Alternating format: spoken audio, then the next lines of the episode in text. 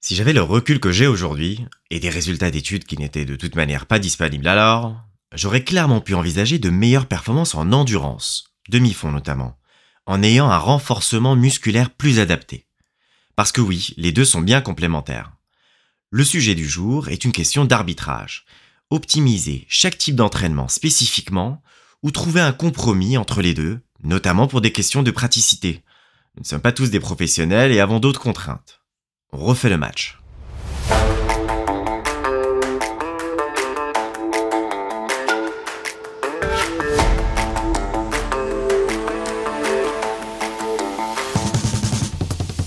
Bienvenue sur Libra en Air, votre podcast sur la santé holistique, qui couvre donc la nutrition, la condition physique et la santé mentale. Je suis votre hôte, Yacine Damil, et je partage avec vous le carnet de route de tout ce que j'ai appris ces dernières années en développant l'IA, l'intelligence artificielle, derrière Libra Diet. Le cardio, ou entraînement axé sur des exercices d'endurance, est connu pour avoir de nombreux bienfaits pour la santé. Travail de l'endurance, amélioration de la santé cardiovasculaire, abaissement de la pression sanguine, maintien d'un taux de cholestérol sain, réduction de la graisse corporelle, etc. La musculation ou entraînement axé sur le renforcement musculaire produit également des bénéfices santé significatifs. Travail de la force, augmentation de la masse musculaire, amélioration de la densité osseuse, renforcement des ligaments et des tendons, régulation des taux d'hormones, etc. C'est pourquoi il est plus que tentant de vouloir bénéficier de ces avantages en travaillant sur les deux dimensions. Séparément, successivement, lequel avant l'autre, un mix des deux? Pour pouvoir travailler sur les deux types d'exercices, plusieurs possibilités s'offrent à nous. Faire de la séance de muscu une séance cardio. Ayant déjà été essoufflé à la suite d'un exercice de renforcement musculaire, notamment en série longue, je me suis demandé si finalement ce dernier n'était pas en train de travailler mon cardio. Et je ne suis pas le seul à m'être fait la réflexion, puisqu'une publication s'est justement intéressée à la question. Conclusion, oui, à partir du moment où la séance a l'intensité adéquate, définie comme étant à 60% de la fréquence cardiaque maximale. Pour estimer cette dernière, à défaut de montre connectée, faites simplement la différence entre 226 pour les femmes et 220 pour les hommes et votre âge. Pour les plus curieux d'entre vous, et après un rapide calcul mental, quel âge pensez-vous que j'ai si je vous disais que ça ferait pour moi un rythme de 109 battements par minute? Séparez les deux d'au moins 6 heures. Des chercheurs se sont bien penchés sur la question des entraînements séparés et ont conclu que pour une réponse adaptative complète, entendez optimiser les résultats, il faudrait une période de récupération d'au moins 6 heures entre les deux. Les deux qualités, d'endurance d'une part et de force de l'autre, semblant nécessiter des approches concurrentes. Ok, mais qu'en est-il quand on ne peut pas se permettre le luxe de deux séances séparées et quand l'activité pour laquelle on s'entraîne, je pense notamment à la boxe dans mon cas, nécessite justement ces deux qualités simultanément L'un après l'autre. Vous avez déjà dû voir à la salle de sport certains pratiquants commencer leur séance par une demi-heure de vélo d'intensité modérée, ou la finir par de la course ou de la marche rapide sur tapis. Cette activité se fait-elle au détriment du renforcement musculaire? Une précédente étude semblait avoir conclu que l'ordre des deux types d'exercices importait peu, mais une étude plus récente de 2020, certes sur une population d'hommes obèses, donne cette fois-ci un léger avantage à finir la séance par de l'endurance, et ce sur chacun des indicateurs suivis, notamment la perte de gras.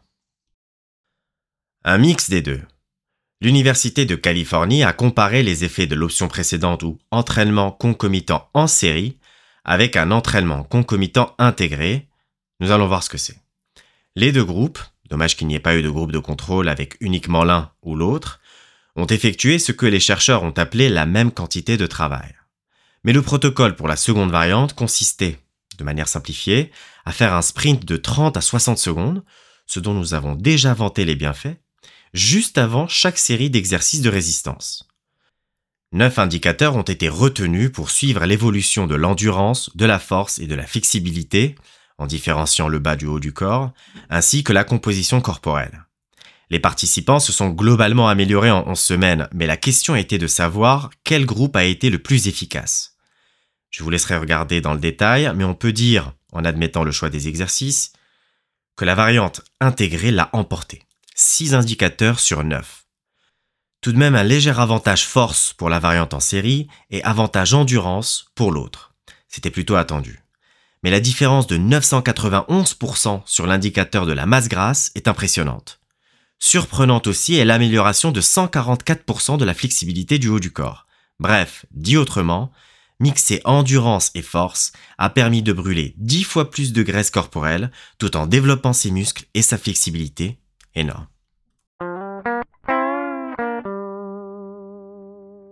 Rappelez-vous que la question de la combinaison des entraînements cardio et muscu dépend d'une part de vos objectifs, comme souvent, et d'autre part de vos contraintes.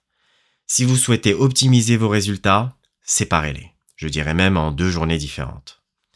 Si vous n'avez vraiment pas le temps, d'autres paramètres sont à considérer. En tant que débutant, un entraînement de muscu assez intense sera suffisant pour travailler votre cardio en même temps plus vous serez à l'aise et plus vous pourrez vous orienter vers des séances de type circuit training, un sujet qui pourrait mériter un zoom spécifique. Ces dernières offrent des perspectives de résultats incroyables, mais aussi plus de risques de blessure puisque votre technique d'exécution risque vite de se dégrader avec la fatigue. Autre sujet qui mériterait d'être abordé à part, récupération et repos. Petit hack perso. Aller et revenir de la salle de sport en courant. Je considère que la séance commence en sortant de chez moi. À l'aller, un footing, notamment en musique, me permet non seulement de m'échauffer, mais aussi de me conditionner psychologiquement. Au retour, je sais que je peux dépenser le reste d'énergie sur la moitié du trajet, une sorte de sprint, puis marcher jusqu'à chez moi pour un progressif retour au calme. Et voilà pour aujourd'hui. N'oubliez pas le petit bonus en fin d'épisode et l'article complémentaire qui contient toutes les références. Je vous dis à la prochaine et d'ici là, prenez soin de vous.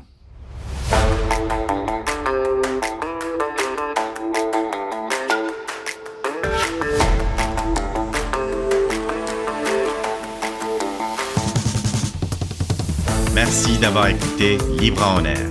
Le choix des sujets qui sont traités est collaboratif. Donc n'hésitez pas à répondre au sondage sur le site web ou la newsletter. Au fait, vous y êtes-vous inscrit?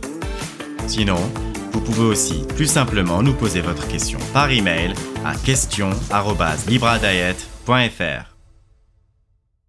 Fun fact. Le burpee est un exercice full body que l'on considère comme un bon compromis entre cardio et muscu. Il a été inventé en 1939 par le physiologiste américain Royal Huddleston Burpee Sr. pour évaluer la condition physique.